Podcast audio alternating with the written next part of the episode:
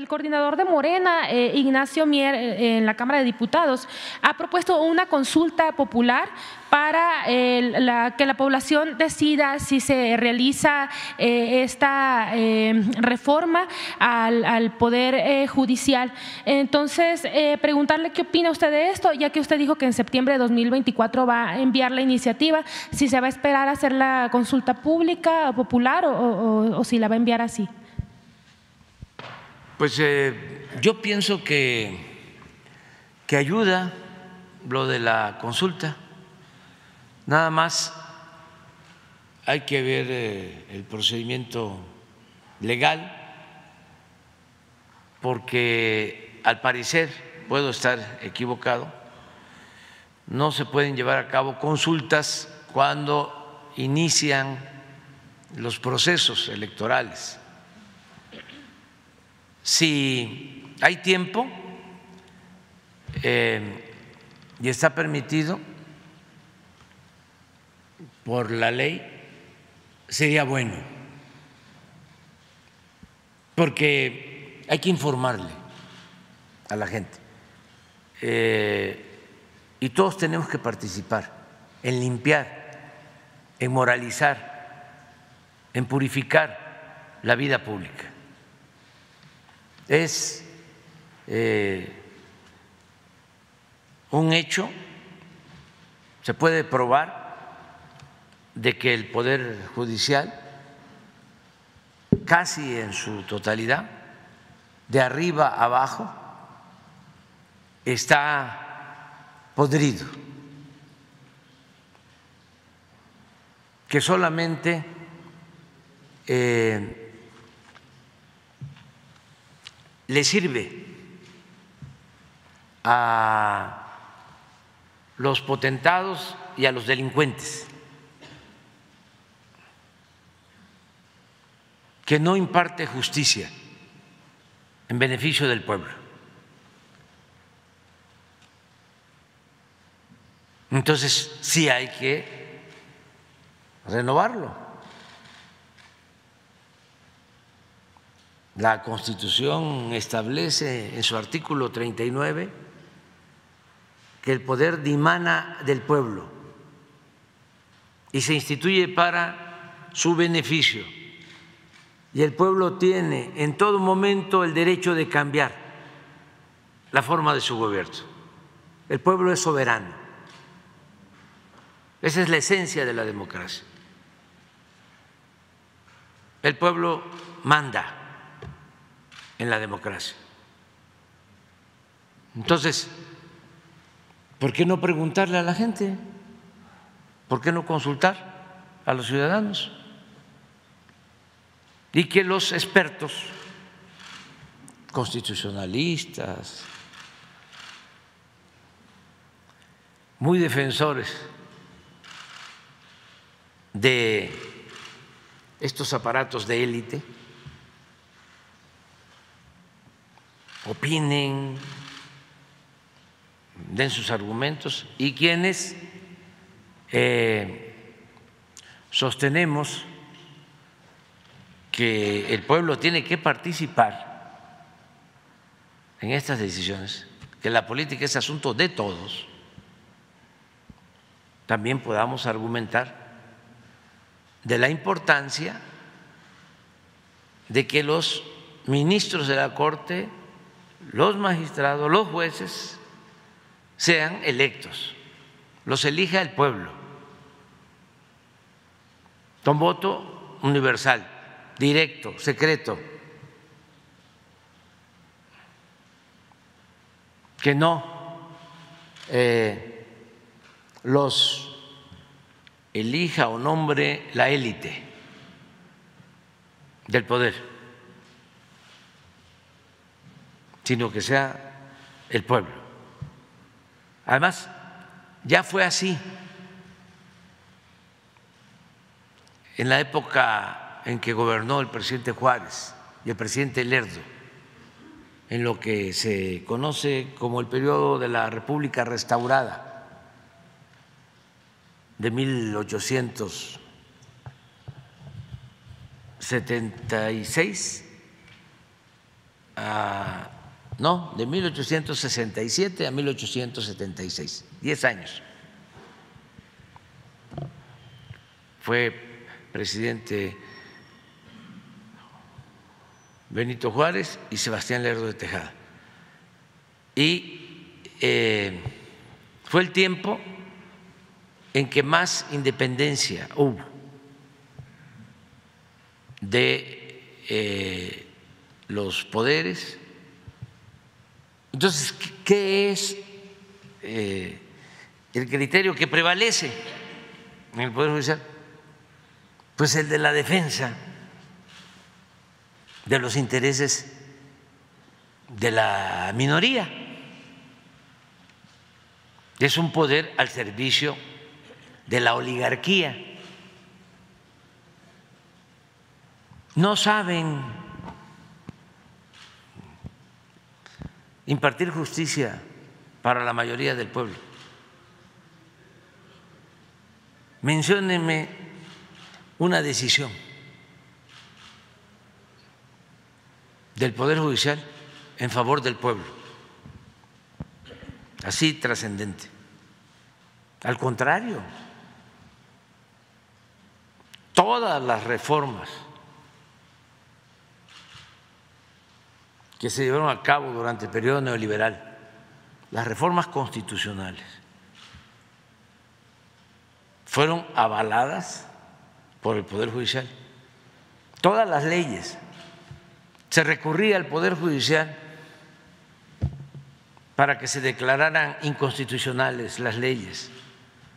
Se recurría al Poder Judicial para que se aparara a los trabajadores porque les estaban quitando sus derechos. Por ejemplo, la reforma que llevaron a cabo para que un trabajador, en vez de jubilarse con su sueldo, reciba el 40% de su sueldo. Y lo mismo los trabajadores al servicio del Estado, los maestros, y claro que se presentaron denuncias en el Poder Judicial y amparos, y todos fueron desechados. Y nosotros acudimos también muchas veces al Poder eh, Judicial cuando se aprobó la reforma energética, la privatización del petróleo, la entrega del petróleo a particulares, sobre todo extranjeros, de conformidad con la Constitución, con el artículo 35 de la Constitución, solicitamos que se llevara a cabo una consulta, reunimos más de tres millones de firmas y desecharon la propuesta. Es más, eh, antes de que se hiciera el trámite, ya habían llevado a cabo el acuerdo arriba. Y así todo. Recientemente, imagínense que el día que están juzgando a García Luna en Estados Unidos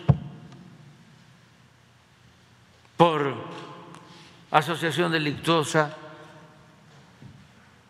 por vinculación con el narcotráfico, con enriquecimiento ilícito.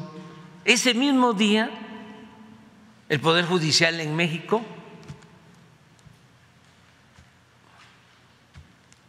libera o eh, levanta la decisión de mantener congeladas las cuentas bancarias de García Luna. Se ordena que se liberen las cuentas de la familia. El mismo día o cuando últimamente deciden corregirle la plana al Poder Legislativo, que porque este, no cumplió el procedimiento de que en las comisiones se discutiera sobre una ley, aunque la Cámara de Diputados, el Congreso, eh, son independientes, son soberanos, tienen sus propios procedimientos. Y sí hay que discutir las iniciativas en las comisiones, pero también si lo decide el Pleno, la discusión se puede dar en el Pleno, como se hizo. Hay una dispensa del procedimiento eh, tradicional y se meten a eso y utilizan eso como pretexto para anular la ley aprobada por el Congreso.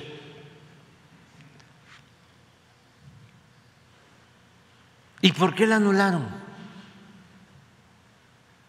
Ah, porque en esa ley se establecía que nadie podía ganar más que el presidente como lo establece la Constitución en su artículo 127. Y aunque era una ley para el Instituto Electoral y el Tribunal Electoral, pues también iba a establecer, iba a sembrar un precedente y les iba a afectar a ellos, a los ministros, que ganan 500, 600 mil pesos mensuales y que violan la Constitución. Imagínense los encargados de cuidar el estricto apego a la Constitución y a las leyes, violando flagrantemente el artículo 127 que establece que ningún funcionario puede ganar más que el presidente de la República. Y ellos ganan cuatro o cinco veces más que yo. Y tienen 40 privilegios especiales. Un fideicomiso de 20 mil millones de pesos para garantizar todos estos privilegios. Entonces, ¿cómo no va a hacer falta una reforma al Poder Judicial? ¿Cuál es el pretexto, la excusa, la leguleya para no hacerlo? ¿Por qué tenerle miedo al pueblo? Ojalá y se lleve a cabo, ojalá y se lleve a cabo la consulta, que se le pregunte al pueblo. Es muy sencillo. De acuerdo al procedimiento, además es legal, hasta los mismos ministros de la Corte, de acuerdo a la ley, son los que tienen que revisar la pregunta. Y es muy sencillo. ¿Quieres que se elijan a los jueces, a los magistrados, a los ministros de la Corte que forman parte del Poder Judicial? ¿Sí o no? Ahí está la pregunta ya.